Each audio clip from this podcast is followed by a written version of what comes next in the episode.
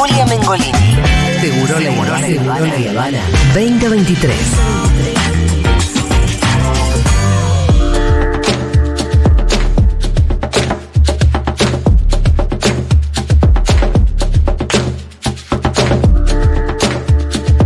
Bueno, muy bien. Este, quienes vivimos en la ciudad de Buenos Aires sabemos que hace un tiempito ya eh, una medida de fuerza que llevan adelante este, los, los conocidos como metrodelegados, que es la Asociación Gremial de Trabajadores Subterráneo y Premetro, que tiene una sigla imposible, así que metrodelegado suena a superhéroes casi directamente. Eh, bueno, nos, damos cuenta que hay una, una medida de fuerza, me parece que muy bien pensada de parte de los trabajadores, eh, porque mm, son paros intermitentes en algunas líneas durante un cierto horario. No sé si lo dije bien. Voy a saludar a Alfredo Barrera, que es secretario de Derechos Humanos de los Metrodelegados. ¿Qué haces, Alfredo? ¿Cómo estás? Muy bien, gracias, gracias por la invitación. Así que bueno, nos vino a visitar acá. Quienes nos estén escuchando en las provincias pedimos disculpas, pero cada tanto tenemos que hablar alguna cosa también de nuestra ciudad. Eh, Alfredo, bueno, esta es la medida de fuerza. Está bueno también indicar más o menos los horarios Sí. para que la gente se organice cuando salga del laburo Está perfecto. Ahora y que está- además nos explique sobre todo el por qué, ¿no? Sí, ahora va a terminar el paro de la línea C a las 3 eh, Sí. de la tarde. Reanuda la línea C y arranca el paro de la línea E. De 15 a eh, 18. De 18 a 21 para la línea A y de 21 a 0 la línea D. Eh, Va parando una línea cada 3 Sí. horas y el resto funciona normalmente. Sí. Eh, ¿Por qué decidieron esa, bueno, para el objetivo, por qué el paro? Después Sí, lo, que estamos pidiendo de hace cinco años que denunciamos la presencia de asbesto en el subte es eh, reducir la, la semana laboral para tener menos exposición a este material que es cancerígeno, que está comprobado porque ya se llevó la vida de tres compañeros, afectó la salud de 84 y puso bajo control médico de acá hasta que nos jubilemos y más allá a 2.400 trabajadores. Deberíamos entrar todos en ese, en ese registro. Eh, porque bueno, estamos expuestos a este material. Eh, hay una crónica muy buena que leí del cohete a la luna, que además cuenta bien, ¿no? Cómo Sí. es el asbesto y casi que te hace una subjetiva de lo que es una, este, una microfibra de asbesto, como Tal cual. pueden terminar entrando a tu pulmón y alojarse ahí y con el tiempo generar un cáncer, ¿no? Sí, sí. Que además es- digo, no es flash, o sea, la Organización Mundial de la Salud este, dice que el asbesto Sí. es, una, es una sustancia cancerígena. Está prohibido el 2001. eh, ¿Está prohibido en el mundo? Está prohibido a nivel mundial desde antes del 2001 y en la Argentina del 2001. Sí. Eh, la empresa, eh, la justicia acá de la ciudad, cuando hicimos la denuncia, nos dio la razón, obliga a la empresa a retirar el asbesto en un proceso que es largo. La nota Sí. del cohete a la luna está muy buena Sí. porque trae algunos aspectos que, que- que empezamos a caer mucho a los trabajadores y trabajadoras, que es la incertidumbre a la que te sometió la empresa de acá en más, a saber Sí. que un día capaz vas al británico, te hacen un- una placa de pulmón y de pronto te pueden decir que tenés asbesto en encontraron pulmón y te Mm. puede generar un cáncer y, y te puedes morir. Y no solo nosotros, sino nuestras familias también, digamos. Nosotros trabajamos, usamos un uniforme que lo llevamos a casa todos los días y nunca nos avisaron que trabajamos con esto y nuestra familia. Y que vos, con- vos podés llevar a tu casa también las, las las fibras microfibras. de estos, sí, tal cual. Esto es así y ese aspecto lo estamos hablando mucho entre los compañeros y compañeras, que es la incertidumbre de no saber lo que puede pasar con vos. Por eso, ante un proceso que es largo, que sabemos que es largo, quitar el asbesto, nosotros ya sacamos 90 toneladas y quedan un montón más de toneladas, lo que nos ampara es decir, eh, mitigar la exposición. Mitigar la exposición es ir Sí. eh, un día menos a trabajar. Porque además ustedes tienen un solo.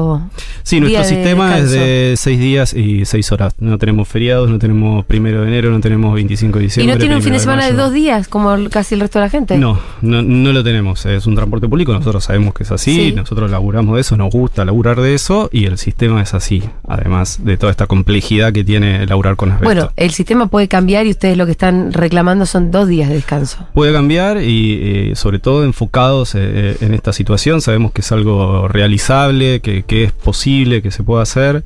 Y bueno, estamos en eso, realizando esta medida de autodefensa. No, no, no las empezamos a hacer ahora, este proceso viene de hace cinco años, de 2018, que lo empezamos a denunciar, haciendo diferentes medidas, no solo paralizando el servicio, sino abriendo molinetes, eh, panfleteando, Sí. invitando al café al usuario, eh, tratando de hacer un poco de concientización por el impacto ambiental que tiene esto, el impacto a la salud, incluyendo también a los, a los usuarios que también están expuestos porque en el amparo ambiental que presentamos se han presentado usuarios y les han dado, los han tomado como afectados. ¿Quién trajo el asbesto a los subterráneos? ¿Cómo es la historia del asbesto? Nosotros los descubrimos. Entiendo que la línea B como que está más podrida, ¿no? Sí, en el 2013 eh, el gobierno de la Ciudad de Buenos Aires, en ese momento con Macri, lo que hace es comprar una serie de trenes a España. Eh, en un momento los compañeros del Metro de Madrid, con quienes tenemos contacto, nos avisan que esos trenes tenían asbesto. Sí. Que ya estaba prohibido, o sea, el gobierno Por de la eso Ciudad de no se Buenos lo quiere sacar de encima el gobierno de España, posiblemente. Tal cual, estaban para chatarra, el gobierno de Macri los compra, los trae acá eh, y los empiezan a usar. Los compañeros del Metro de Madrid nos, nos avisan, empezamos a hacer las averiguaciones y efectivamente con las denuncias eh, que realizamos, mientras eh, la empresa y el gobierno de la ciudad negaban la presencia de esto, terminaron, eh, lo tuvieron que, que aceptar porque es Sí. completamente comprobable. Pero fue así, compraron trenes, eh, es muy eh, ridícula la explicación que, que dan los funcionarios que estaban a cargo de esa compra, que cada vez que vos compras algo vienen con un manual. Los trenes venían con un manual Sí. y detallaban que tenían, eh, que contenían piezas con asbesto. Ellos dicen, no, el manual no lo decía. No, ellos dicen. Pero no, además el manual lo decía. lo decía, pero no llegamos a leerlo. A la- no llegamos Ay, a las hojas donde, donde decía eso. O sea, eh, casi criminal. Uno lo puede contar medio en chiste y es criminal a lo que nos so- sometieron Sí. durante estos años. Por ¿Qué no haber llegado a leer la letra chica, la verdad. ¿Y, qué- y qué pasó con esos trenes?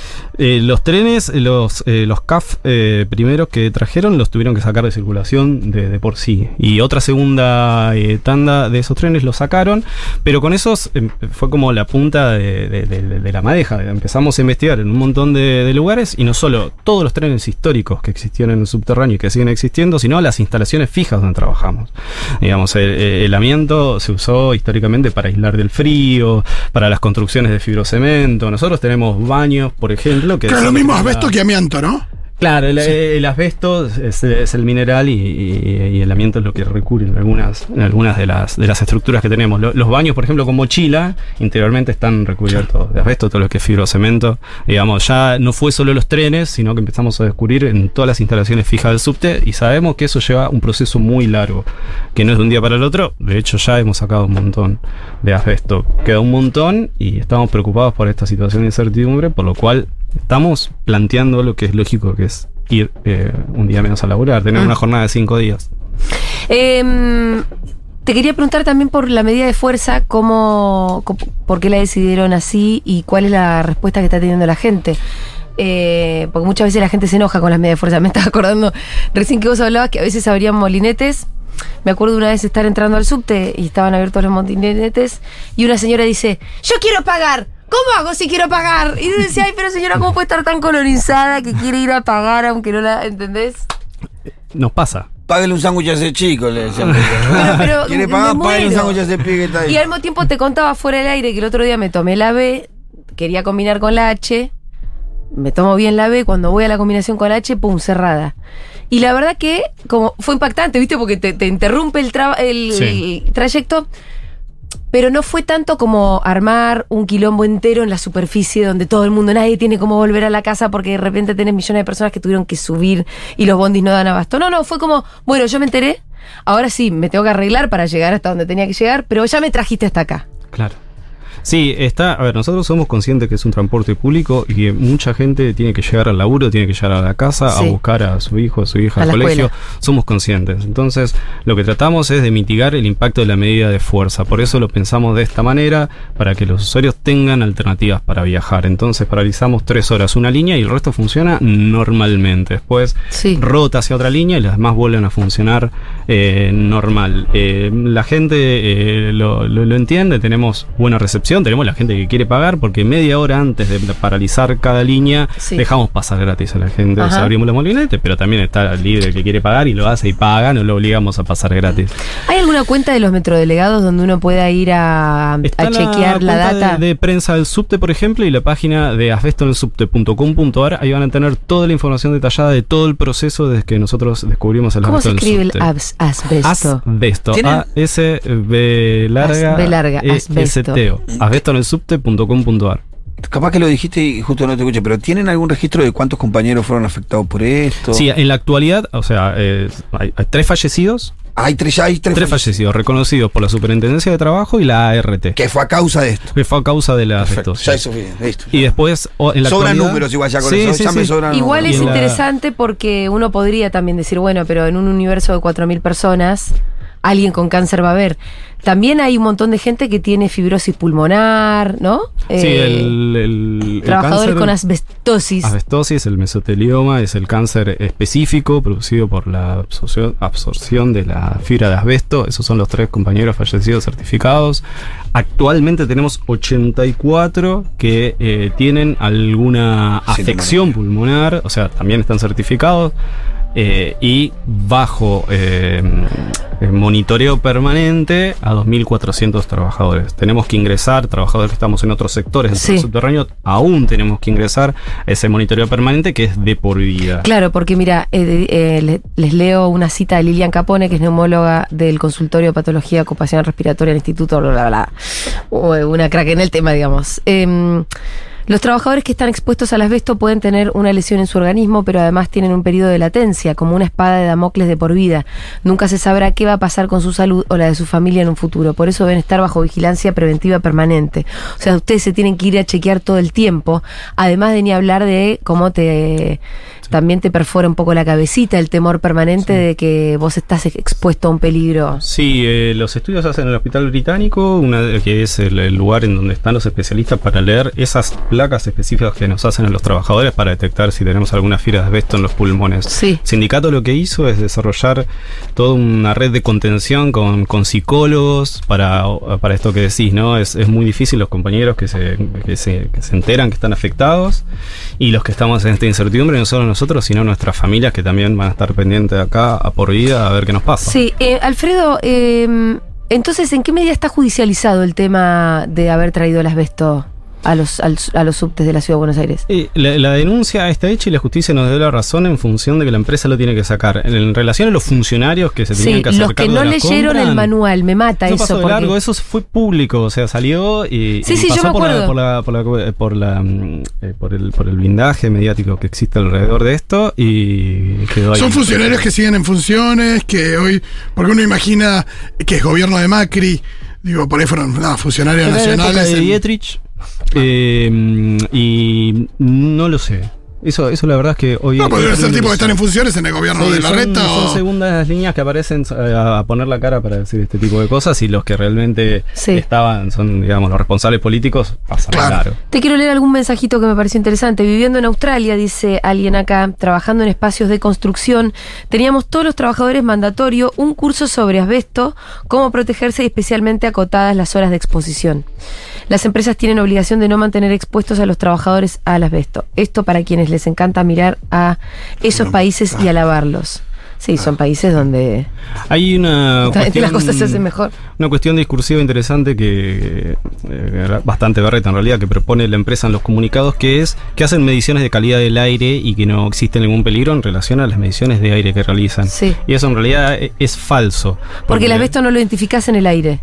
Y porque además, ser un material cancerígeno, no hay mediciones posibles, no hay un mínimo tolerable, está Ajá. prohibido, o sea, lo tienen Claro, que sacar. claro. Y esa es la, la- la cuestión discursiva que ponen en juego en muchas de las intervenciones que realizan, y eh, eso es falso, está bueno advertirlo porque cualquiera que lo pueden que lo pueden decir y no agarrarlo en el tema, decir, bueno, las mediciones y la calidad del aire dan bien. Bueno, no pueden dar bien nunca ante un material cancerígeno. Está prohibido y lo tienen que sacar. No es un ambiente seguro si existe Mm. eh, asbesto en los lugares. Y fíjate también cierta doble vara, porque recuerdo que hace un tiempo el gobierno porteño reconoció que había asbesto en las calderas de muchas escuelas, de un par de docenas de escuelas, digo, más de 20 escuelas de la ciudad, y creo que ese proceso de desasbestización en las escuelas fue más, más rápido, ¿no? Eh, no sé si ya se terminó, no sé cuánto lo están atendiendo, pero se me ocurre que cuando hay que pensar en los niños, eh, por ahí fue. La respuesta va más rápida. Sí, hay un caso muy particular que es en el taller Polvorín, que está en, eh, ahí en la-